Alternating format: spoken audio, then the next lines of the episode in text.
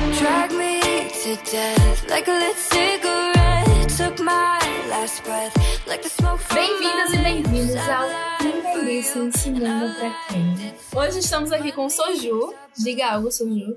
Oiê. Gabriela Olá, não diga oi, diga Adriane Galisteu. e eu, quem vos fala, Moana Raquel. Se você chegou aqui de paraquedas nesse podcast, saiba que somos o Cinema Pra Quem. Nós somos um podcast com a mesa feminina que fala sobre a representatividade no mundo audiovisual. Alguém quer falar alguma coisa sobre isso? É, acho que é isso. Quero falar que é show. Então, é, vamos começar. O nosso primeiro episódio a gente decidiu falar de Birds of Prey, a emancipação de Arlequina. Por que vamos falar sobre esse filme, gente? Porque ele foi um filme que, tipo, ressaltou a representatividade feminina. Porque ele foi dirigido, produzido e roteirizado por mulheres. Principalmente, na verdade, tiveram produtores homens também. Mas a Margot, Margot Robbie, eu não sei falar o nome dele. Margote. Margote. Sue Kroll e Brian Uncles, não sei, fizeram parte da produção. E as protagonistas são todas femininas e são todas mulheres e são mulheres fortes. Então a gente decidiu que seria um bom episódio pra começar de novo o nosso Não podcast. só isso, como a, a protagonista do filme é uma i- é um ícone já da cultura pop e nesse filme ela tem um passo aí, né, a mais bem Sim. diferente das outras representações dela no audiovisual. A Margot Robbie, ela já tá há algum tempo na indústria, né? Só que antes ela fazia filmes mais é, diferentes. Tipo, ela já fez The Wolf of, Wall Street, Bombshell e Once Upon a Time in Hollywood. E ela decidiu agora passar pra esse lado mais de super-heróis, super-heroínas. Será que. E se é que a gente pode chamar de super-heroína, né? Não sei se é muito decidir, porque, assim, tem entrevistas dela falando que ela assinou o contrato pra Suicide Squad antes mesmo de ter alguma coisa definida, sabe? Ela meio que foi, ela só foi. Talvez na expectativa de dar dinheiro, porque a gente tem muito isso, né? De tipo, artistas que poderiam fazer. que tipo, poderiam estar atuando em obras muito mais é, renomadas, entre aspas, mas eles vão pra esse mundo do HQ porque é blockbuster e na teoria dá mais dinheiro. O que talvez não tenha sido o que aconteceu com Birds of Prey. Tenho coisas a falar sobre isso.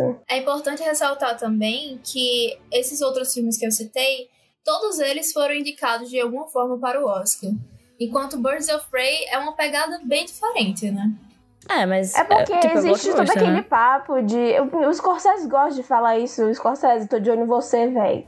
Que ele menospreza, ele menospreza filme de super-herói e coisa e tal, falando que cinema tem que ser arte e toda essa parada. Eu não sou de audiovisual, então assim, não é minha pegada nisso.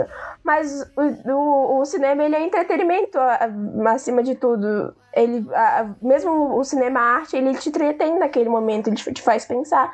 E talvez o cinema entretenimento pelo entretenimento, como o Scorsese critica, seja ok também. O filme de super-herói, ele começou a fazer sucesso lá pra 2010, depois que veio o Iron Man, entendeu? Agora os atores famosinhos, como a Margot Robbie, estão entrando nessa, porque já sabem que estão numa parada diferente, entendeu? Eu acho que é extremamente válido a produção do blockbuster, porém, a gente tem esse fato que, tipo, a bilheteria ganha, costuma ganhar muito mais dinheiro, costuma fazer muito mais dinheiro. Tem até um filme que critica isso, que é Birdman. Mas eu não gosto desse filme. Sim, mas... eu também não gosto. Não tinha nem que estar lá no Oscar.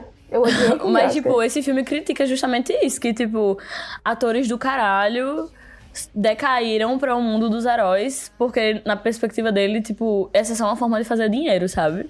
Aí vem Mas, o tipo filme assim, do Coronga e coloca todo mundo para baixo, porque é uma puta crítica social foda, e é isso. Não, eu discordo que não seja arte. Tipo, eu acho que qualquer, tipo, expre... qualquer filme é uma expressão artística. Mas É, que dá mais eu dinheiro é fato. Essa, essa é uma pauta muito importante de se- falar. Mas também é possível ver muita arte nesse filme. Inclusive, a arte do filme, que coisa linda. Então, pra gente poder falar mais sobre, Soju, diga aí pra gente qual é o sinopse do filme, por favor. E depois de se aventurar com o Coringa, a Arlequina se junta a Canário Negro, Caçadora e René Montoya para salvar a vida de uma garotinha do criminoso Máscara Negra em Gotham City. De uma garotinha chamada Cassandra Kane. Cassandra Kane? É muito importante. Porque todas Que- e uma é coisa que eu órfã. percebi é que todas Detalhe as... que ela é órfã. Sim. Na vida real? É. Não. Ela Todas é as personagens desse filme, elas têm alguma ligação com o mundo dos quadrinhos ou ah, os mundos que foram feitos antes, né? E não é diferente com a Cassandra Kay, Canário Negro, nem mesmo a Detetive Montoya. Ou a Huntress, a caçadora. Inclusive, eu, ah, eu acho legal isso porque eu, eu, não, eu não costumo ler quadrinho assim de super-herói. Desculpa, pessoal. Eu vejo outros tipos de quadrinhos. Eu vejo muito, eu leio muito quadrinho de terror, também é da DC às vezes, como Sandman. E de quadrinho da DC, sou péssima, entendeu? Então, mesmo eu, eu vejo muitas animações da DC, mas, por exemplo, nesse filme me apresentou a Huntress, que eu conhecia só de nome, entendeu? E de talvez de alguma animação. E eu fui atrás da, da, da, da- dela, entendeu? Da, do personagem. Eu acho que foi legal pra trazer um novo.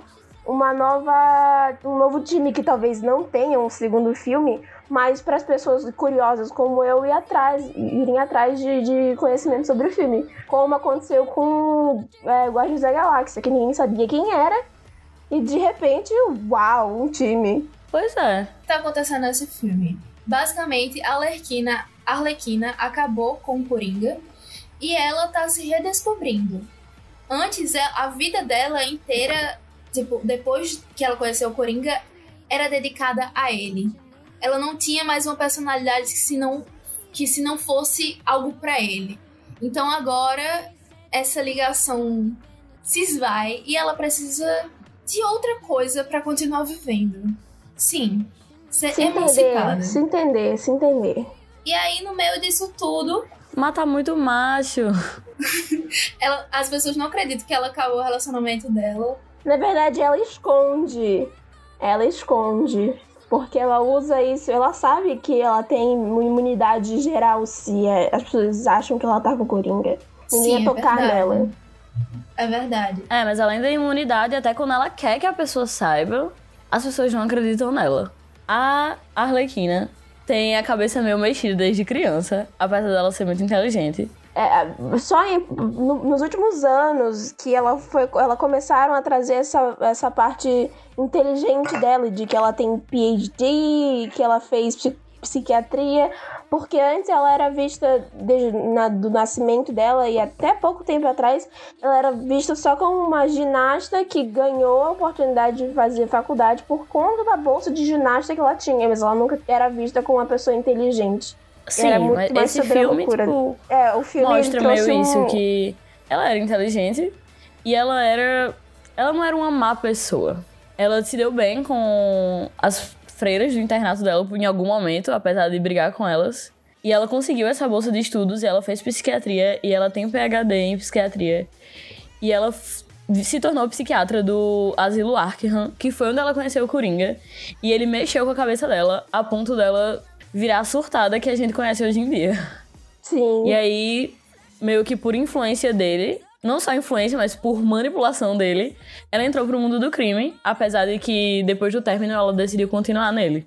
Porque aí você E, já, já, já entrou, já entrou na merda, né, querida? Vamos seguir. É, ela entrou na merda e quis ficar. Entrou dentro do buraco, só foi cavando pra baixo. Mas o buraco dela é tão bonito. Opa, opa, frase. Mas por quê? Porque o buraco dela tem glitter. É, Tem ah, o cartão de Sim. visita lá que ela faz em glitter. Meu, ah, meu Deus, a gente já pode entrar na parte de spoiler. Tá, vamos entrar na parte do spoiler.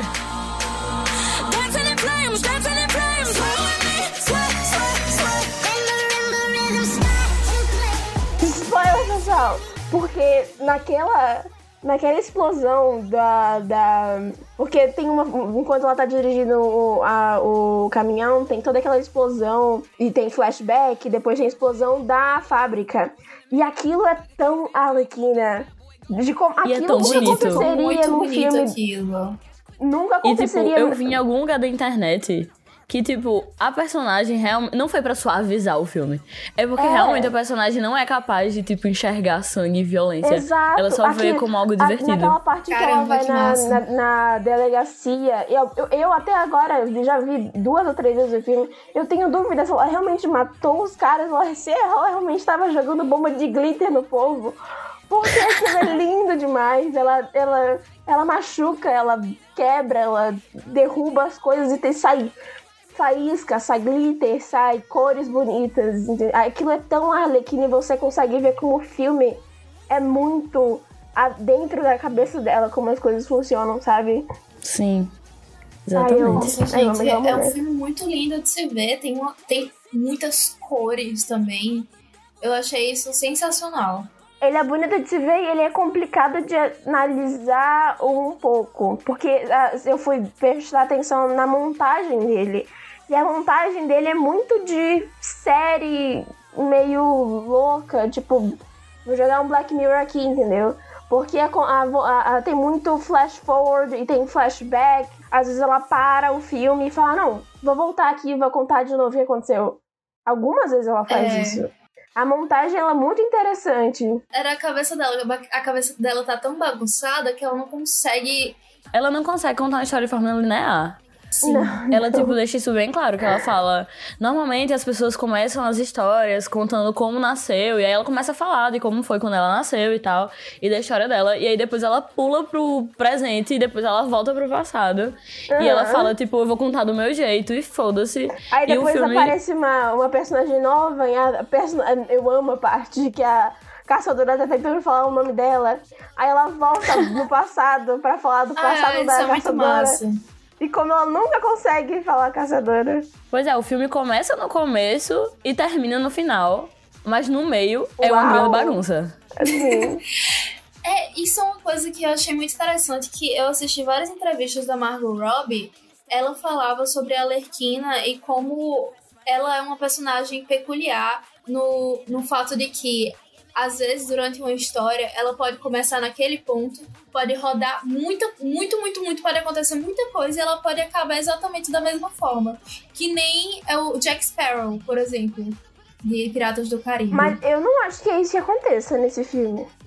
Eu também acho que não, mas eu acho que, tipo, se for parte do pressuposto desse tipo de narrativa, pode acontecer, mas eu acho que não acontece nesse filme. Mas, por exemplo, eu, eu acho que a única grande mudança que acontece é que ela agora tem um aprendiz do lado dela. Mas Hum, ela continua roubando coisas, ela continua é, se achando a mais esperta da- das pessoas. Não, mas a gente o não pode esperar. A gente não pode esperar esse tipo de mudança de uma ah, vilã ou anti-herói clássica dos, dos quadrinhos. Seria a mesma coisa que do Joker virar, sei lá, anti-herói em vez de ser vilão agora.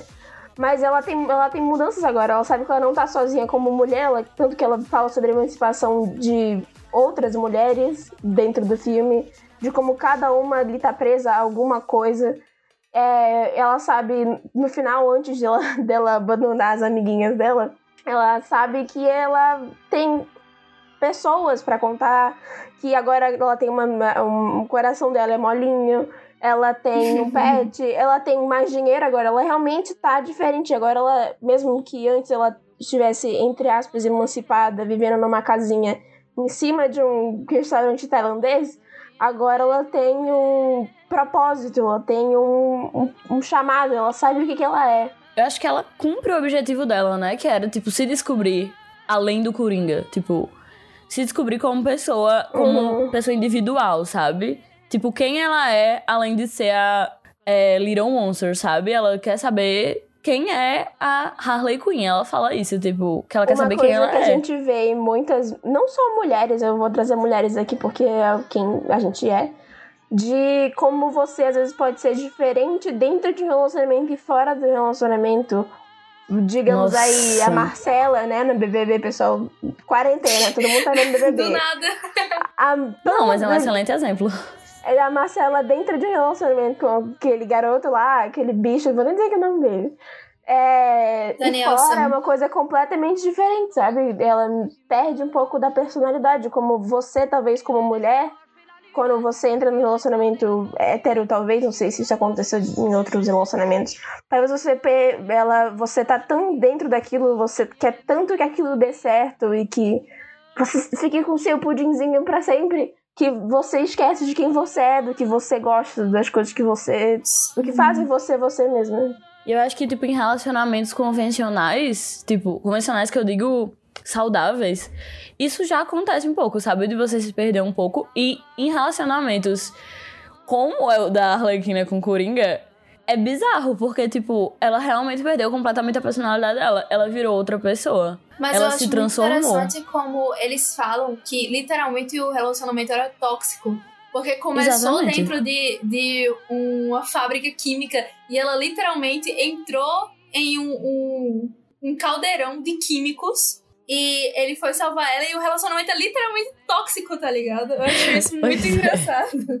O, o, o que me deixa esquisita é um pouco é que eu, eu sigo, entre aspas, a Arlequina desde a criação dela, porque eu vi a animação. Não toda a animação original, porque tem muitos episódios. Mas eu conheci ela a partir de lá. E a história dela com o Coringa, pra mim, é muito grande, muito vasta e de fazem muitos anos. E eu, a Arlequina é mais do que isso em, em outras, outras plataformas também. Mas dentro do DCU, que é o universo da DC, parece que é pouco tempo, sabe? Porque de- dentro do que ela fala até lá pra Cassandra Kay, Kane, que a Cassandra Kane diz, como é que eu posso ser que nem você? E ela fala que ninguém pode ser que nem ela, e ela diz o, o percurso que ela teve. E parece que entre o começo da paixão dela pelo Mr. J e o final desse filme não fazem muito tempo, não fazem muitos anos, entendeu? Porque tem, você vê aí é, que ela diz sobre a- ela entrar no poço com o Coringa, aí depois ela sai, aí você vê aquele encontro, aquela parte que aparece, não sei se aparece em, não, aparece em Esquadrão Suicida, que é ela caindo no meio da, do mar, quase morrendo, e o Batman salvando ela, aí ela vai pra prisão, aí continua o Esquadrão Suicida, e de- ah, logo após de, de Esquadrão Suicida nós temos o a Aves de Rapina. A gente não sabe quanto tempo passou entre Esquadrão Suicida e Aves de Rapina, mas pela aparência dela, não parece que faz muito tempo, entendeu? Então o relacionamento deles é bem diferente do que em outras plataformas audiovisuais, porque parece que não faz muito tempo, sabe? No filme, você disse. No- né, nesse universo da DC. Pois é, eu acho que é, eu acredito que seja só porque talvez eles não tenham a intenção de fazer disso uma série. No conceito de. No conceito filme, precisamos fazer um único filme contando essa história. Então você tem que reduzir muito toda a história, sabe? Você tem que reduzir muito todo, todos, tudo que está rolando nesse universo, sabe? Pra você poder fazer apenas um filme, porque é uma história muito longa. Tem várias histórias, na verdade, né? Porque eu imagino que existem, tipo, escritores diferentes de HQ que estejam escrevendo coisas diferentes. Nossa, cada HQ Eu que você vê é eu um nunca tive universo contato. diferente. Exatamente. Dentro do, da, do, de outros universos do, do audiovisual, a Arlequina parece que já é emancipada do Coringa faz um bom tempo. Tem, Exatamente, só que eu acho que não tem como. Não teria como eles explicarem todos esses conceitos de todas essas HQs, de todas essas. De tipo, dela já ser emancipada. Não tinha como explicar tudo isso em um único filme, sabe? E É eu acho verdade. que a intenção desse filme é. Eu acho que talvez pra um público maior, já que não é todo mundo que assiste os filmes que lê as HQs, de tipo. Mostrar pra essa galera que ela é- se, se emancipou em algum momento, certo? Tipo, Eu acho interessante que quando eu tava assistindo, eu tava assistindo junto com Gabriela. Gabriela sabe muita coisa sobre o mundo da DC, o mundo da Marvel e etc. E eu não sabia de nada. Tipo, naquele momento eu só cheguei pra assistir, eu tinha assistido uma vez Esquadrão Suicida. Esquadrão Suicida. E era isso que eu tinha. E eu tava assistindo, e tipo, mesmo sem saber de nada, eu achei o filme simplesmente sensacional, incrível. As pessoas que sabiam, é, tipo, Gabri Gabriela, que sabiam do. é, de Do tudo que tinha acontecido, de toda a história, elas também acharam isso incrível. Então, eu acho que foi um filme muito bem feito e muito é, incrível, assim. E Pra que todos os públicos. eu acho que pra chegar nesse ponto é muito trabalho. Porque eu me diverti e você se divertiu também, não foi? Me diverti sim, senhora.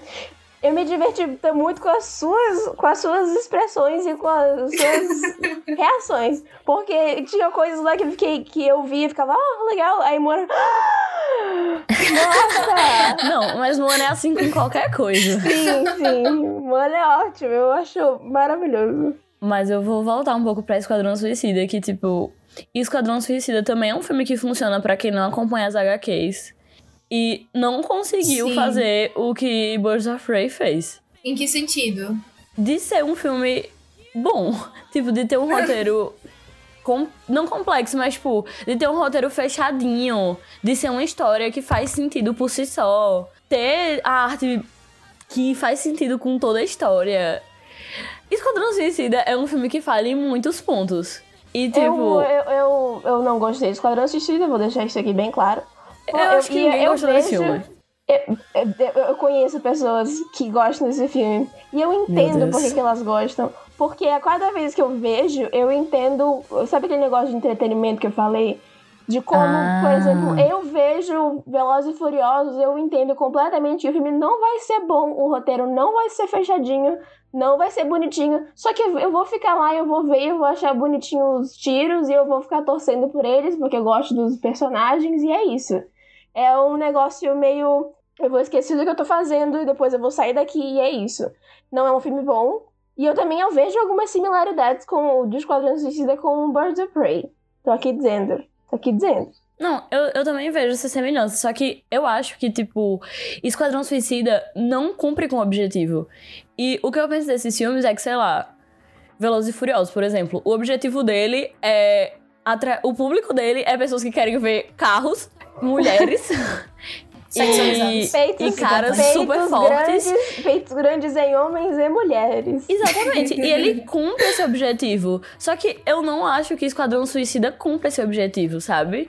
Porque eu vi muita gente que ama filme de super-herói e que tava esperando muito pra ver Esquadrão Suicida, tipo, mostrando Muito por conta Eles dos trailers. Trailers cometendo crimes e destruindo pessoas.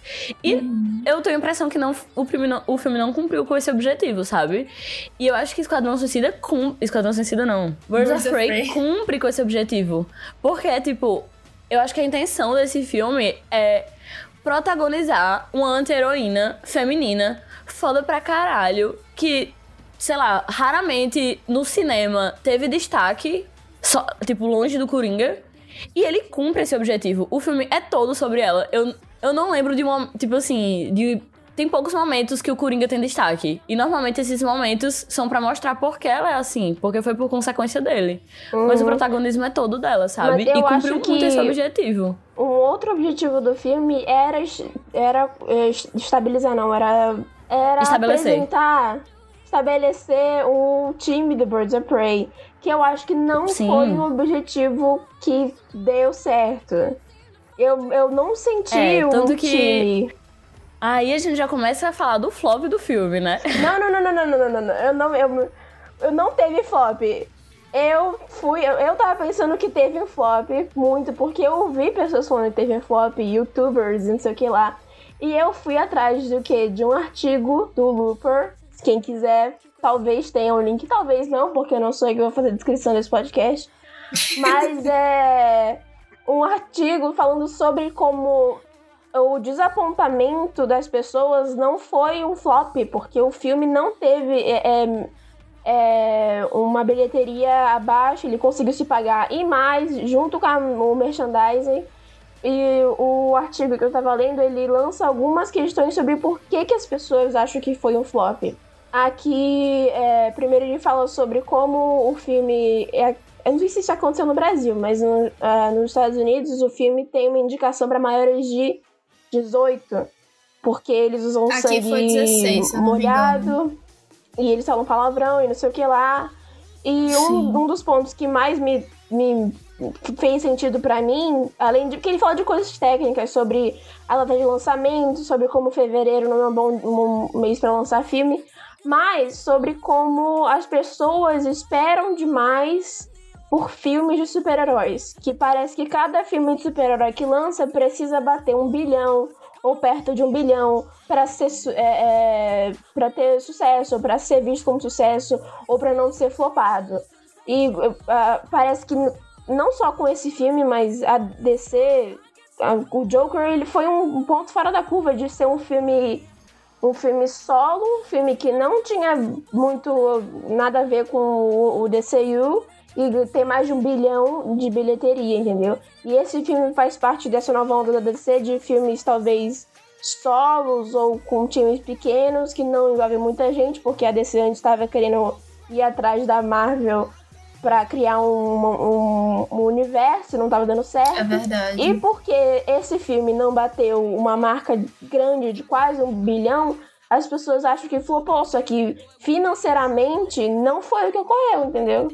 Pois é, no Talvez- caso ele teria flopado no sentido de não se, não se compara aos outros filmes de herói ou anti-herói.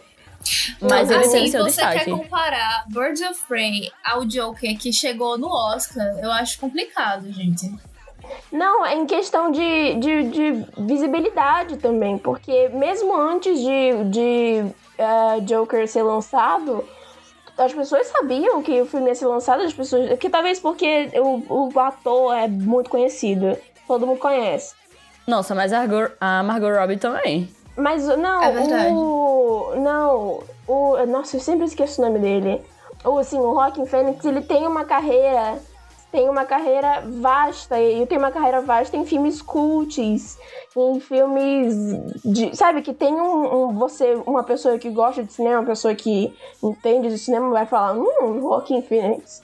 A, a Margot Robbie ela é mais nova nisso. E eu talvez eu não sei quanto eles gastaram em marketing, mas eu tava muito ansiosa pra ver a Aves Rapina, só que, por exemplo, familiares que são fãs de, de quadrinhos ou de cinema é, de herói não sabiam que o filme ia ser lançado, ou era só o filme da Arlequina, não Aves Rapina. Eu tive que explicar pra algumas pessoas que não era o filme da Arlequina, era Aves Rapina o nome do filme. Tanto que depois tiveram que mudar o nome do filme. É, em vez de ser Aves Rapina, virou Arlequina em Aves Rapina. E não só o marketing pré, é, pré-lançamento do filme. Depois eu sinto que as pessoas não, só não tiveram interesse de assistir. Eu tenho um grupo que é de. Na verdade, não é um grupo, é um coletivo de filmes. É um coletivo de cinema. E a gente discute sobre filmes. A maioria das pessoas lá são cults.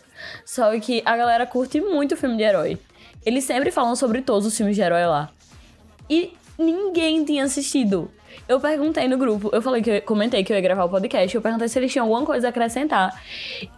Eu juro, a resposta unânime foi: eu ainda não assisti esse filme. Sabe? Tipo, não foi um filme que atraiu as pessoas a comprar o ingresso na estreia e ir pro cinema assistir, sabe? Pelo menos no contexto é, Natal, ou talvez até no contexto Brasil. Tipo, eu também não vi as pessoas falando sobre isso no Twitter. E sei lá, quando saiu é, o último Vingadores, eu tinha que silenciar a palavra pra eu não tomar spoiler, porque era só o que eu ouvia no Twitter. É, eu acho E a que Vez é Rapina, ninguém falou um nada sobre, um sabe? pouquinho Mas assim, gente, avantajada. é, eu acho que quem assistiu esse filme gostou. Eu saí de, eu saí de lá pensando assim. Caramba, velho, esse filme é o mínimo, tipo, o mínimo que o cinema deve pra gente. Porque ele não traz a sexualização da mulher, ele traz pra gente muita, muita porrada, sem ter 50 peitos na nossa frente, assim, dizendo, olhe para os meus peitos. Eu, eu fiquei muito, muito feliz com esse filme. Ah, a, Ma tipo, a Margot. Robbie, ela, em várias entrevistas, disse que, que nesse filme ela também era uma produtora. E os figurinos também foram muito conversados com ela. Porque ela não gostava do figurino da Arlequina em, em Esquadrão Suicida. Porque a bunda dela tava basicamente em todo lugar no filme inteiro. E se você parar pra prestar atenção, a roupa dela em Birds of Prey não é a roupa mais composta do mundo. Mas é só É a roupa que deixa ela confortável, sabe? E que não Sim. sexualiza ela. Tipo, E, e se sexualiza, se sexualiza num ponto em que ela se, seja, se, se sinta confortável naquilo, que ela queira aquilo. e Se que tem um faz sentido a decote- personagem. E que faz sentido a personagem. Porque, Uhum. querendo ou não, tipo.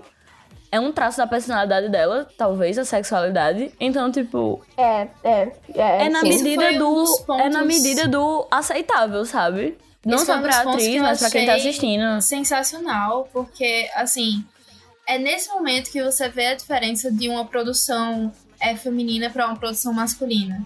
Quando você vai assistir Esquadrão Suicida, o corpo dela tá é muito sexualizado. Ela, ela baixa, assim, pra pegar que o sem corpo necessidade, dela é, sabe? faz parte do. O corpo, obviamente, faz parte do personagem. Mas é como se o corpo dela fosse uma arma, sabe? É por Sim. isso que, por exemplo, eu, não, entrando aqui em outro ponto que não tem muito a ver com isso. Dentro do universo da Marvel tem a Emma Frost, que ela usa muito o corpo dela como arma. E mesmo que isso seja assim um modo, um, um jeito de feminismo de você usar a, entre aspas, fraqueza ou a- o machismo do homem como uma, uma ferramenta e você usar a sua sexualidade como um modo de lutar contra isso, pra mim é um tipo de feminismo que dentro de um, de um do audiovisual não cola mais pra mim, porque não parece que não atrapalha mais do que ajuda. O filme dos X-Men, eu não lembro qual foi, em que Emma Frost apareceu, teve muito isso da sexualização dela por ela mesma, porque ela é uma personagem que se sexualiza de propósito. E eu não sei se isso vale mais, porque a Arlequina também ela se sexualiza de propósito. A gente consegue ver isso em Esquadrão Suicida. Tanto quando o, o Coringa chama ela pra ela ficar com aquele cara lá no, no bar, Sim, no bar, uma boate, sei lá. É, e agora, e nesse momento ela é muito mais. No momento do Aves de Rapina, ela é muito mais engraçada, ela mostra o lado dela mais engraçada. Ela tem mais É, é- personalidade do que corpo, né? E tem um outro ponto que é tem a ver com o roteiro também, porque assim, a culpa não é da personagem, a culpa é de quem faz a personagem, certo? E quem roteirizou Birds of Prey foi uma mulher. Então ela ela sabe que tipo aquela personagem não precisa ser sexualizada pra ela ser ela, entendeu? E eu sinto que nos contextos que a personagem, a personagem tipo usa o corpo dela e quer se sexualizar e está sendo sexualizada, a maior parte das vezes é escrito por homens, por uma coisa que inclusive a gente falou no nosso primeiro episódio, que foi apagado. Que é pro male gaze, sabe? Tipo, é puro male secreto, gaze. A personagem é. A personagem se sexualiza para os homens poderem desejá-la sem se sentirem culpados. Não só os homens, mas principalmente os homens. Ela se mostra e ela se exibe porque se você estiver sentindo atração sexual por ela, a culpa é dela, sabe? Só que na verdade a culpa não é dela, porque ela é uma personagem de uma ficção. E tipo, a maior parte das vezes foi um roteiro estruturado para que isso aconteça, sabe? E nesse caso não acontece.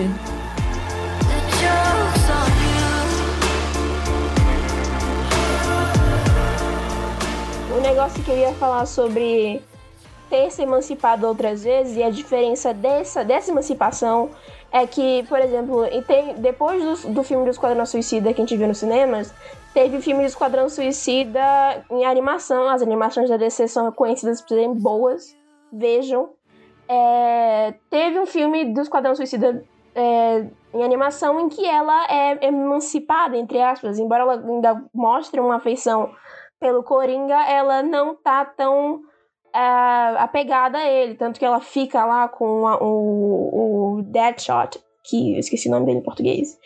É, e como naquele momento, mesmo que ela esteja emancipada, nos jogos, no jogo Injustice 2, que ela aparece, e no quadrinho Injustice também, que a Canário também aparece nos dois, no jogo, no jogo e no quadrinho, é, que ela também tá meio emancipada, é, ela, mesmo que ela esteja emancipada, entre aspas, por não ter tido uma, mulheres ali, a emancipação dela ainda é sexualizada. Como esse filme, a emancipação dela, mesmo que já tivesse ocorrido outras vezes, como uma personagem já teve o seu, o seu andar sozinha, nessa, o andar sozinha dela foi visto por mulheres e como isso faz uma diferença grande. Por exemplo, teve uma, tem uma versão que é o Batman Arlequina, o nome do quadrinho é Batman Arlequina, e a capa do Batman Arlequina é a foto, a, a, a ilustração icônica da Arlequina segurando, o, o Coringa segurando a Arlequina, que é uma ilustração do Alex Ross, que é conhecidíssimo pelo, no meio dos quadrinhos.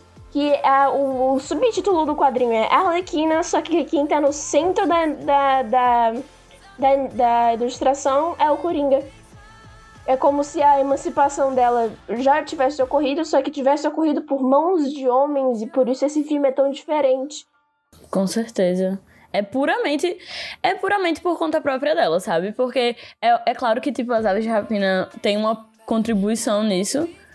Só que no final a gente vê que é bem ela mesmo, sabe? Que se emancipou por conta própria. Porque Agora ela só mostra que, tipo, ela não precisa daquelas meninas, apesar delas terem tido um papel muito importante na história principal. Mas eu acho que a emancipação dela parte dela mesma. a história como um todo também traz muitas questões é, femininas e feministas que a gente convive no dia a dia. Por exemplo, a detetive Montoya. Ela tá lá trabalhando todo dia, fazendo a parte dela, e ela nunca é reconhecida, nunca leva mérito no trabalho dela. Quem recebe os aumentos ou o aumento de cargo, é, as promoções, são os homens que trabalham com ela. Além disso, uma representatividade que eu não tinha percebido aqui, além dela ser negra, diferente do quadrinho, ela é bi ou lésbica, que a gente não sabe. Porque aquela menina, aquela é uma advogada lá, é a ex dela. E eu não passou batido É, a assim pra mim, sabe? Promotora? Ah, É, a Arlequina também a é bi, inclusive. Sim, ela pega a, a Poison Ivy, é a venenosa. Num, tem num jogo, acho que no Arkham, alguma coisa. um- Em um dos Arkhams ela pega, e no quadrinho também. A Arlequina não É, foi e no LGBT. início do filme também aparece é, os antigos amores dela aparecem uma mulher no final também. Sim. Muito rapidamente, mas se você prestar muita Eu atenção. prestei dá pra atenção, notar. porque o meu gaydar é forte. Mas tem outra não, coisa eu, que, eu tipo. fiz parte do grupo que eu vi quando lançaram a HQ e o povo, nossa, não pode isso, só que ao mesmo tempo um monte de, de, de punheteiro, entendeu?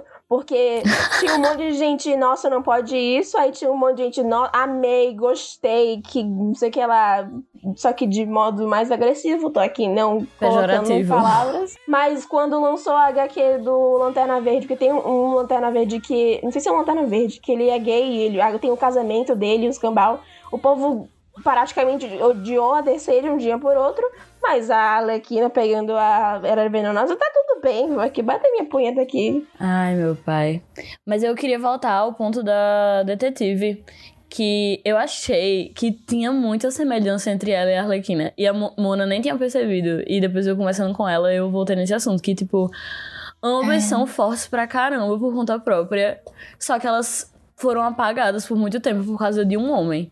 E, tipo, você percebe isso até pela fala da Arlequina, que no começo ela fica falando que, tipo, não gosta dela e fala os motivos. E os motivos que ela fala de não gostar da detetive são muito parecidos com os- as coisas da vida dela mesmo, sabe? Nossa, eu não lembro disso, fala aí, por favor. Eu não lembro exatamente o que era, mas ela falava que ela não desistia e que ela sempre era muito boa e ia até o final nos crimes, mas sempre quem tomava o crédito era o parceiro dela. Ah, ok. Que era o- aquele cara lá, eu não lembro o nome dele. Era Ninguém o se capitão, importa, ninguém se importa. É, ninguém se o importa. sargento. E, tipo, ele sempre tomava o crédito pelos crimes que ela resolvia. E aí, quando ela fala isso, parece que ela tá falando de si própria, entendeu?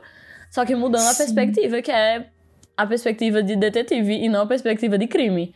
Porque ela era. Ela fala que ela muitas vezes era o cérebro por trás dos crimes do Coringa, mas ele sempre tomava o crédito. E, tipo, tem essa aproximação entre elas duas, sabe? Tanto que no Mostra final a ilustração detetive. dela. Tanto que no final a detetive pede desculpa pra Arlequina e quando ela pergunta por que ela fala, eu subestimei você.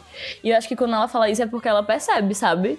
Que elas são mais parecidas do que ela achava. Toda, de todas ali, aqui eu menos. Por isso que eu falei daqui a Aves Rapina, talvez. Muito, não talvez, eu acho que com, quase com certeza não virar um time nas telonas, pelo, pelo menos. Porque mesmo que a Aves Rapina já seja um time do- nos quadrinhos há um tempo, tem até série animada.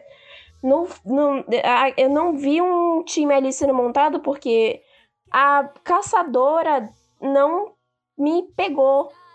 Eu, eu veria muito um time entre a Canário Negro, a Montoya e a Alequina, talvez. Mas a caçadora, ela entrou ali, ela tava saindo, não deixaram ela sair, ela meio que ficou ali, entendeu? Entre de semelhanças, né, o que Sojo tava falando sobre a Montoya ser parecida com a Alequina, eu também vejo a Alequina sendo parecida com a Canário Negro, mas eu não vejo uma ligação com a caçadora, entendeu? Mesmo que todo o plot do filme basicamente seja sobre ela e a família dela, a personagem pra mim não foi montada de um jeito bom o suficiente pra fazer parte de um time de eu me importar. É verdade, você tem razão. Mas assim, a caçadora, antes ela tinha um objetivo na vida dela que era vingar todos os seus parentes que foram mortos no roubo do diamante, né?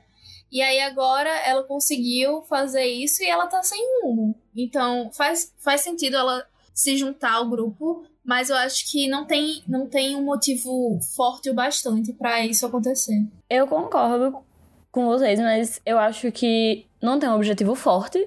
Só que eu acho que ela não precisa de um objetivo forte, sabe? Eu acho que quem não tem nenhum objetivo da vida vai fazer o que tá à sua disposição. Às vezes você Qualquer fica caminho só é caminho. rende duas coisas. E eu acho que é isso que acontece com ela, sabe? No final do Tipo- filme dizem que ela, ela pega o, a, a chave que tava no diamante, porque é, o, o plot do filme é o quê? A gente não explicou, eu acho, direito. Tem um diamante que precisa ser achado, que tem a chave da fortuna da família da Helena Bertono, alguma coisa. Bertonelli, que é a caçadora. E no final do filme ela consegue a chave, ela pega o dinheiro da família dela todo de volta e ela financia as aves rapina. Tanto que o filme termina meio que um. Vamos ter um segundo filme aí, pessoal. Que acho que não vamos ter. E meio que o objetivo dela passa a ser montar esse time. Talvez vingar. Talvez porque ela queira ter a sensação de poder. Porque vingança tem a ver com poder. Eu acho que você construir um time também tem a ver com poder. Então talvez seja esse o objetivo dela, sabe? Não o objetivo, mas a motivação dela pra esses objetivos. Um negócio que eu vi eu não gostei eu vi de mulheres é o que o gente falando que a caçadora tem lesbian vibes. E eu não curto muito isso, até com negócios que aconteceu com a Elsa, sabe? Tipo, Give Elsa a Girlfriend.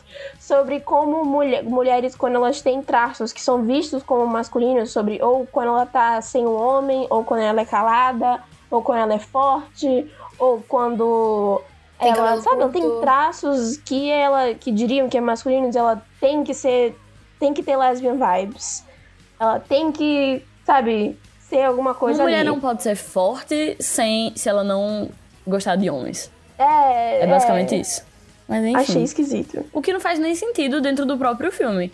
Porque a Arlequina é super girly e ela é bissexual. Uma coisa que eu tava percebendo é que, tipo, a Huntress, ela também não, não consegue se comunicar direito com as outras pessoas. Ela não tem uma personalidade tão forte assim. Ela não é comunicativa. E cada uma das meninas tem um defeito diferente. E isso é uma coisa que a diretora também quis trazer à tona, que é, nem todos os super-heróis são perfeitos, então as mulheres também não precisam ser. Porque até agora, no mundo das super-heroínas, grande parte delas, elas são vistas como mulheres perfeitas, tipo a Mulher Maravilha, tipo a... A Capitã Marvel. Isso, Capitã mulher- Marvel, a- Viúva Negra, Capitã Feiticeira. Escarlate. A Feiticeira Escarlate não tanto, porque teve todo aquele negócio dela ser manipulada pelo Ultron, mas foi só isso, né? É, e aí ela quis trazer isso de diferente pra, pra esse mundo, pra esse filme. E eu queria falar também sobre, agora sobre Canário Negro. A primeira coisa que me chamou a atenção no filme, quando eu tava assistindo, foi a música que ela tava cantando. Que ela tava cantando, fazendo um quote aqui. Nós vivemos no mundo, no mundo dos homens, mas o homem não é nada sem uma mulher. Isso me chamou bastante atenção. Que eu, eu, o- eu, eu vi uma ligação naquela cena, mas isso não te lembra aquela frase horrorosa que é por trás de um grande homem tem uma grande mulher. Nossa, isso me lembra muito essa Sim. frase. Mesmo que naquela cena a- a- seja empoderador, não me, não me trouxe tanto, porque me lembrou dessa frase. E essa frase normalmente é dita por pessoas que não entendem muito do feminismo. Eu acho que não é 100% empoderadora porque ainda existe uma dependência nessa frase. Sim, com tipo, mesmo que não seja mulher dependendo do homem, tem a noção de que o homem depende de uma mulher. É E, verdade. tipo, essa dependência não é legal. Tipo, o objetivo é todo mundo ser independente. Tanto os homens quanto as Mas- mulheres. Pelo menos eu acredito Mas que eu seja fiz isso, uma né? ligação direta agora é, entre essa música e o que a Lerquina falou no início, de que o Coringa levava todo o crédito por tudo que ela fazia, sabe? Aham. Eu, eu vejo, eu, eu não vi tanto empoderamento nessa, nessa frase, até, até porque o, de- o que acontece depois e, e como a Canário é depois. Ela só tem a emancipação dela realmente lá pro finalzinho do filme mesmo, sabe? Um pouco antes dela entrar com as meninas no, na Booby Trap pra batalha final. Porque é, tem, uma, tem uma, uma cena horrorosa que o Black Mask, o Máscara Negra, eu acho que é o nome Sim, dele em Máscara português. É, ele vê uma mulher rindo no bar, na balada, e ele acha que a Nossa, menina essa tá cena foi a pior dele. de todas. E ele. Ele. Ele rasga a roupa dela, pede pra ela dançar sem música. E a Canário chora. Chora por si mesmo, sabe? Chora e, e- e tira. E, e tira as lágrimas ra- rapidamente pra ninguém ver ela chorando. E é- nessa música, quando ela canta essa música, que é antes dessa cena acontecer, depois tem uma, uma conversa dela com a Arlequina, em que a Arlequina fala que, que a Arlequina no mundo real é um, meio que o bobo da corte, sabe? Não é exatamente o bobo da Sim. corte, mas é um. Um. Ela mesmo diz que ela, ela é pra servir, pra servir uma audiência ou um, um mestre. Um Arlequim não é, é, é- é nada sem um mestre e que ninguém se importa quem é, os Arlequins são além disso. É uma conversa que ela tem da, com a Canário Negro depois da Canário Negro cantar essa música, em que a Canário Negro tá triste. Ela canta a música, ela não tá feliz, ela não tá se sentindo empoderada. Então vejo que aquela música ela não é muito sobre atrás de um é sobre como uma mulher é forte, mas sobre como um homem se coloca acima de uma mulher e a mulher precisa estar atrás, ela precisa ser a força que vem de trás e que empodera e que dá poder ao homem, que dá suporte a ele e não a protagonista da história Mas dá dela. pra, ver, dá pra ver muita sororidade na Canário Negro, desde quando, nesse mesmo dia, quando ela sai do trabalho e vê que a Arlequina, a Arlequina vai ser é, sequestrada e tá quase sendo estuprada. E ela chega lá e dá uma porrada nos caras e leva ela pra casa e cuida da Arlequi- Arlequina, mesmo ela sendo horrível com ela. Eu vi o negócio que eu falei sobre a similaridade de Aves de Rapina, é, Esquadrão Suicida. Entre elas foi essa sensação de estamos criando uma, uma mini família aqui. Que em Esquadrão Suicida foi uma Sim. bosta. O, É verdade, o- é verdade. Ai, eu ca- esqueci o nome do cara do Foguinho. Desculpa, cara do Foguinho. E o cara do lá do do. Esquadrão Suicida que falou: Eu não vou perder minha família, sendo que ele conhece os caras há um dia. É, velho, aquilo foi muito nada a ver. nesse, nesse filme, em Aves de Rapina, você tem um. Você não tem uma família, talvez, mas você tem ali um começo de realmente uma amizade. Do por, você entende o porquê da sororidade delas e por que que elas trabalham junto no final. Tem um Eu motivo. posso dizer qual, a gente- qual eu achei o auge da sororidade? Quando elas estavam o lutando e aí. Sim, E aí a, a Arlequina virou pra Canário Negro e falou: Olha, você quer uma xuxinha pra amarrar seu cabelo? Nossa, amei, eu anotei. incrível. eu anotava na minha pauta, gente. Eu amei esse momento. Nossa, foi tudo. Eu não vejo coisa mais sororidade que isso. Você vê uma, a, a canário tá ali sofrendo com o cabelo dela grande. Eu tenho, eu tinha cabelo grande até alguns dias atrás. E se alguém me oferecesse uma xuxinha, eu sabia que essa pessoa era mesmo uma pessoa, assim, de Deus, entendeu? Confiável. Confiável, confiazinha. Nossa, e eu acho, eu acho, eu acho incrível. Eu acho incrível. O bem maior delas terem se reunido foi homem escroto e elas foram matar eles. Isso pra mim foi tudo, sinceramente. Tinham muitos caras e elas eram em menor quantidade e elas se juntaram e elas conseguiram destruir todos eles. Sabe de uma coisa? Eu fui assistir um, um vídeo falando mal de aves de rapina. E aí, quem falava mal de aves de rapina? Claramente um homem. Um homem. E ele estava o quê? Bêbado. Ele deixou. Ah, que Ele falou claramente, eu perfeita. estou bêbado. E aí, é, ele levantou duas pautas que eu fiquei muito, assim, com vontade de rir da cara dele. Uma delas foi que uma pessoa do tamanho de Arlequina não conseguiria nunca é, derrotar aqueles caras que estavam lá, daquele tamanho. Ela, tipo, ela parece ter, sei lá, 40 quilos e ela conseguiu derrubar 50 homens, assim, numa grande facilidade. Jura, minha Ai, querida, gente. jura? Porque eh, ele fez um vídeo falando exatamente a mesma coisa em Esquadrão Suicida, porque se ele não sabe, ela também tava lá. E ela matava coisas que nem humanos eram. Nem humanos eram aqueles bichos, entendeu? Eram bichos feitos pela Enchantress, a feiticeira lá, que era a cara de Lavigne, que não sabe atuar. Desculpa, joguei aqui outra informação. É, ele tinha que ter feito a mesma coisa. Eu não vi esse vídeo, eu me recusei a ver, Mora me mandou o vídeo. Eu mando pra um grupo o vídeo e eu não vou ver, porque eu que vou ficar puta só. Que eu não vou aguentar. É, então, a gente Eu tá também. de super-heróis, né? Então, qualquer poder que ela tenha não é uma coisa que você vai negar, né? É aquele, Mas, enfim, e aquele segunda- negócio de quem lê quadrinho sabe. O poder do, do, do, do personagem tá na mão de quem tá escrevendo. Em um momento, Sim. o Superman, ele é o deus próprio, que ninguém consegue abater. No outro, ele não faz nada. Ele vai ter que No chamar outro, o tá Batman pra falar mata. Batman. Pois é. Tudo depende de quem tá escrevendo. Nesse caso, não é um macho. Tchau. E a segunda coisa que ele falou foi uma coisa que eu ri muito, que é tem 50 caras ao redor dela. Todos estão lutando com ela. E todos erram todos os golpes. Eu fiquei me perguntando o tempo inteiro, "Ga- cara, onde é que você tava em todos os filmes de ação com todos os homens do mundo? Porque em Não é todos os isso, filmes de ação isso acontece. Não, eu vou mostrar pra ele uma cena de Comando para Matar, que eu gosto de ver filme de Brucutu. De Comando Gente, para Matar, em que o, o, Bill. o Arnold Schwarzenegger está parado, tem um cara atrás dele lutando com o ar. Entendeu, Eu cara? não- acabei de ver um clipe desse jeito que o, o cara. Eu não sei, ele parecia. O cara, o cara participava do The Voice, eu não. Adam. É Adam? Adam. Adam Lavigne. Ele rouba a arma de, de, de um. De um cara que tá assaltando o banco.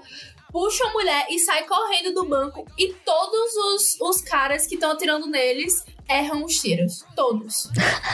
e a polícia não consegue achar eles. E Olha, eu fico, ele- O negócio é que o Joker, o Joker é um cara mirradinho que é um palito e ele luta contra o Batman que tem todo um treinamento. Olha, gente, ó, é, eu não tenho nem o que dizer mais desse- E se a gente for parar, tipo, pra analisar com questões realmente práticas, e se isso fosse uma situação da vida real, ainda faria sentido, porque os homens não estavam organizados. Eles só estavam, tipo. Eles estavam brigando, inclusive, entre si. É, pra pegar Por o isso que dinheiro, deu tudo era. errado. Porque, tipo, cada um queria por conta própria pegar a criança pra poder ganhar o dinheiro. E, tipo, foda-se. E, nem, cada um nem- eles não combinaram. própria Eles não combinaram entre si. Eles não combinaram entre si qual era o plano específico. Tal pessoa vai pegar a criança enquanto, as- o- enquanto os outros batam, batem nelas, tá ligado? Eles, não eles combinaram todos nenhuma. mercenários que o Black Mask Exatamente, chamou, tipo, se eles começassem a se bater entre si, eu não ia achar estranho. Enfim, cada um por conta própria que queria o prêmio, sabe? Então, eles estavam totalmente desorganizados e elas estavam totalmente organizadas. Elas tinham um objetivo, que era salvar a criança e se defender. E foi isso que elas fizeram. E por isso que elas, sa- tipo, ganharam a batalha, porque... Nossa, batalha, eu tô me sentindo muito...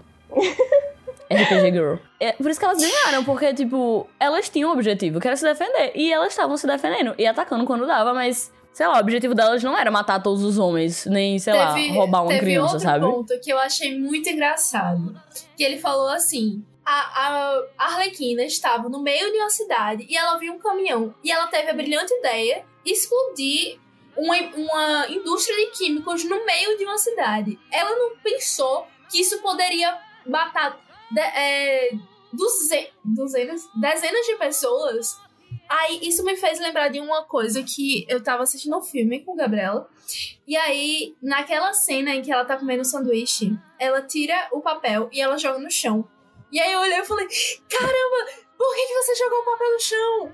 Porque Aí a é a Gabriela Arlequina. fez. Exatamente, é a Arlequina, ela não liga. Ela, ela é uma vilã, ela mata 50 pessoas por dia. Você acha que ela vai ligar por Ela causa do é papel? vilã, mas anti-herói. Eu também É, acho que ela ela, só não liga uma mesmo. vilã. Hoje em dia ela é mais uma anti-heroína porque o povo gosta dela e ela vende. A Arlequina vende Uhum. com o personagem. É. Aí gosta Mas de. ela É a mesma coisa que aconteceu com Deadpool. Ela fala, quando ela vai explodir o negócio, que ela toma decisões ruins quando ela tá bêbada. Mas que Não, ela foda-se, tá que ela, ligado? ela toma as melhores decisões ela- quando ela tá bêbada. Ah, mas Sim. aí ela fala, no dia seguinte ela fala, tipo, mas depois tinham que pagar por elas, talvez não seja tão boa, alguma coisa assim. Mas enfim, ela realmente só não liga.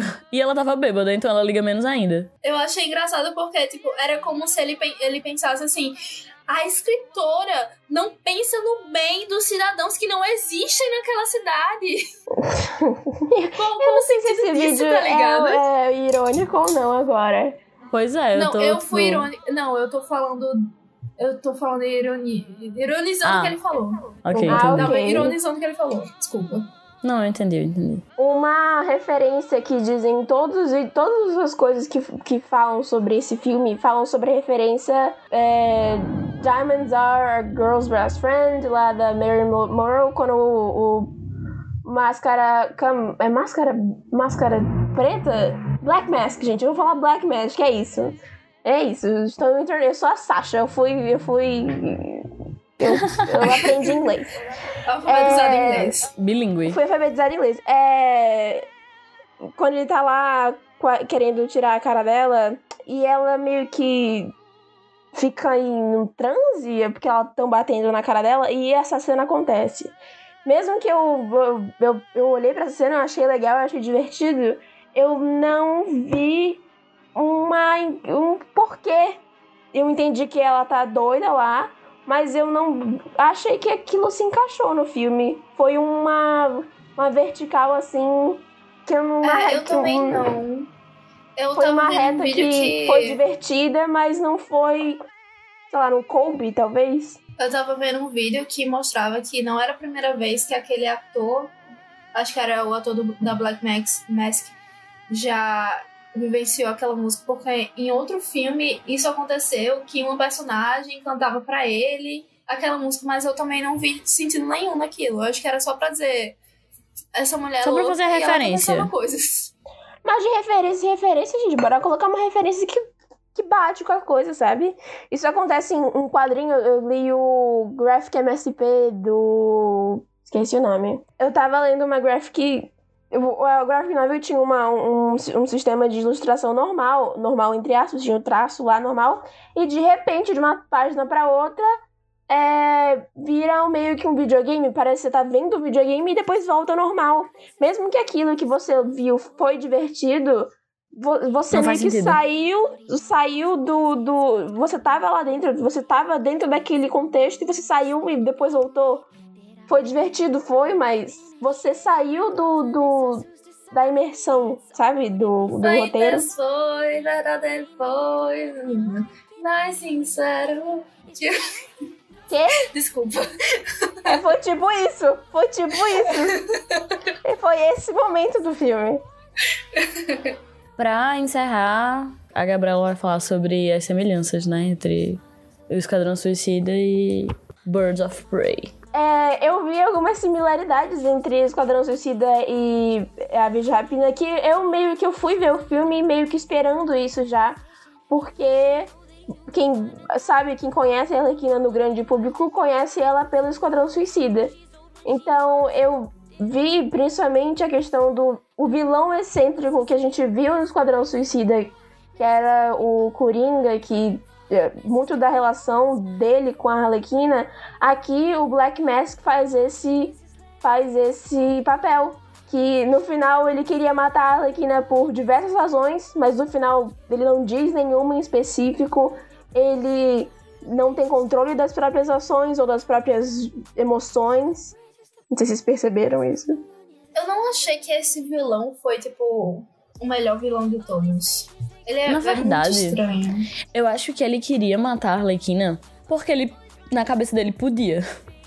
Eu não Eu sei, acho, mas eu, que- tenho, eu tenho tinha- certeza que ele fala isso em determinado momento. Ele tinha muitos motivos pra matar ela. Tipo, Mas é verdade. Mas acho que o principal era, agora eu posso matar você, então eu vou matar você, porque agora eu não tenho um homem do seu lado que eu me importe.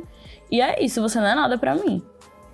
E tipo, isso mostra inclusive tipo o papel de de homens se sentindo superiores a mulheres. Ela não tem mais um homem do lado dela, então ela Eu não é nada agora mais. do cara que, que jogou uma bomba na casa dela, que o motivo de, de- da vingança dele é porque ele tinha um pinto pequeno. E aparece lá uma, uma berinjela. Ai, eu amei aquela parte. E outra parte que me deixou também lembrando de Esquadrão Suicida foram exatamente a escolha das músicas. Que no Esquadrão Suicida tinha muito a questão da música falar sobre o que, que tá acontecendo naquele momento do filme, que dentro do Esquadrão Suicida eu achei é, brega até às vezes, porque é muito na cara, sabe? Como se a gente, o, o quem tá vendo, o é espectador, que eu lembro de telespectador, tô Silvio Santos aqui. É, quem tá vendo parece que tá me chamando de idiota. Eu sei o que tá acontecendo. Não precisa colocar uma musiquinha, tipo galinha pintadinha, pra me dizer o que tá acontecendo. Mas nesse filme, teve uma músicas que foram escolhidas para a letra faz muito é, sentido o que tá acontecendo, só que eu também não, não, não sei, eu não vi breguice no nível de Esquadrão Suicida, mas ao mesmo tempo eu, eu pensei em como poderia isso ser menos óbvio, talvez. Eu gostaria que fosse menos óbvio. É. Mas outra coisa que eu queria que fosse menos óbvia é que eu percebi algumas vezes que ela repetia informações. Por exemplo, a cara daquele homem que é cortada. Quando eu vi, quando eu vi a animação que mostrava que a cara dele estava cortada e o sanguinho, eu pensei, nah, é aquele cara. Mas ela insistiu em colocar a cena de novo pra gente reassistir. Isso eu achei. chamou um pouco o, o, o público Não só isso. um pouco. É como no final, quando a Cassandra Kay disse que pegou o anel do, da Arlequina pra falar sobre que ela, que ela tá com a granada, tem que fazer um flashback com a Cassandra Kay pegando a granada. Como se a gente, o, o público não consegue, conseguisse fazer a relação de que. Não é, conseguisse sim, lembrar. Sim, é Sim, foi há 10 minutos atrás o filme. Eu lembro que ela pegou a granada, por favor. Mas eu- parece que eu tô criticando o filme. Eu gostei do filme, tá, pessoal? Pelo amor de Deus. Gente, é, é isso. O, o filme é maravilhoso. Tem muitas personagens femininas é, para você se inspirar. Inclusive, nós apoiamos um próximo filme, né, meninas? Ah, nós apoiamos. Não da, das Aves Rapina, desculpe, Aves Rapina.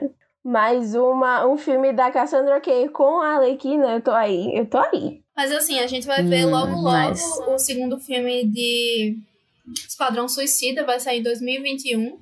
Se não houver mais. Não vou Se ver. Deus, se, o- se, se o Coronga Se não quiser. adiarem mais. É, vamos ver como é que vão retratar a Arlequina nesse filme, né? Se vai ser melhor. Espero que sim. Ou só a Margot Robbie. Cabe a ela salvar a todos nós. Ah, tem vídeos da, da Margot Robbie fazendo todos os instantes do filme. Vejam, procurem. Ela é maravilhosa, gente. Sim, ela, Se ela você era não ama? Ela é Margot muito Robbie- habilidosa. Se você não ama Margot Robbie, você vai passar a amá-la. Mas enfim, gente, vamos às recomendações desse mês. I'm about to have a bitch fit. I just Seu Ju, o que é que você trouxe para nós hoje? Hoje eu trouxe uma coisa que não tem nada a ver com o tema que a gente tá debatendo. Mas que como a gente tá em épocas de quarentena e que a gente tem muito tempo livre, é muito bom assistir reality shows. Porque Ai, muito. não fale de Love is Blind e The Circle. Eu ia falar de The Circle. Vai falar. E aí eu ia recomendar The Circle porque tem a versão Brasil agora. E tem inclusive um integrante que é daqui de Natal, mas eu não vou dar spoiler. Apesar de que eu acho que vocês já devam ter assistido, porque já terminou, mas quem não assistiu, assista. E é isso, não tem nada a ver com o tema, mas é só porque quarentena a gente já assistiu toda a série que tinha que assistir, já assistiu todos os filmes que tinha que assistir. Então vamos de reality show. Para você que está escutando isso depois de 2020, é, no momento estamos em quarentena. Hoje é dia. Hoje estamos na segunda semana da quarentena no Brasil. Na verdade, de quarentena, quarentena real é só São Paulo. Nós estamos no Rio Grande do Norte e aqui é isolamento é, não é obrigatório. Voluntário. É, é voluntário, exato. Obrigada, Mona, por me trazer uma palavra que eu não sabia. Ah, eu estou, eu estou me isolando voluntariamente, então. Sim, Eu estou se dentro da quarentena. Se Estamos todas voluntariamente nós. antes que eu, eu vá aí na sua casa. Mas enfim, Gabriela, qual a sua Lavem as mãos, não encoste no rosto. É, não, sei mais o que que rosto, recomendar. lave as mãos de duas em duas horas. E se não você saia de está casa. ouvindo em 2020, sei lá, em 2024, também lave as mãos. Só porque não tem um vírus não quer dizer que você não possa lavar suas mãos. Lave suas mãos, É, mas eu espero que vocês possam sair de casa. Eu É, espero que tu tenha voltado ao favor. normal. por favor. Gabriela, qual a sua recomendação?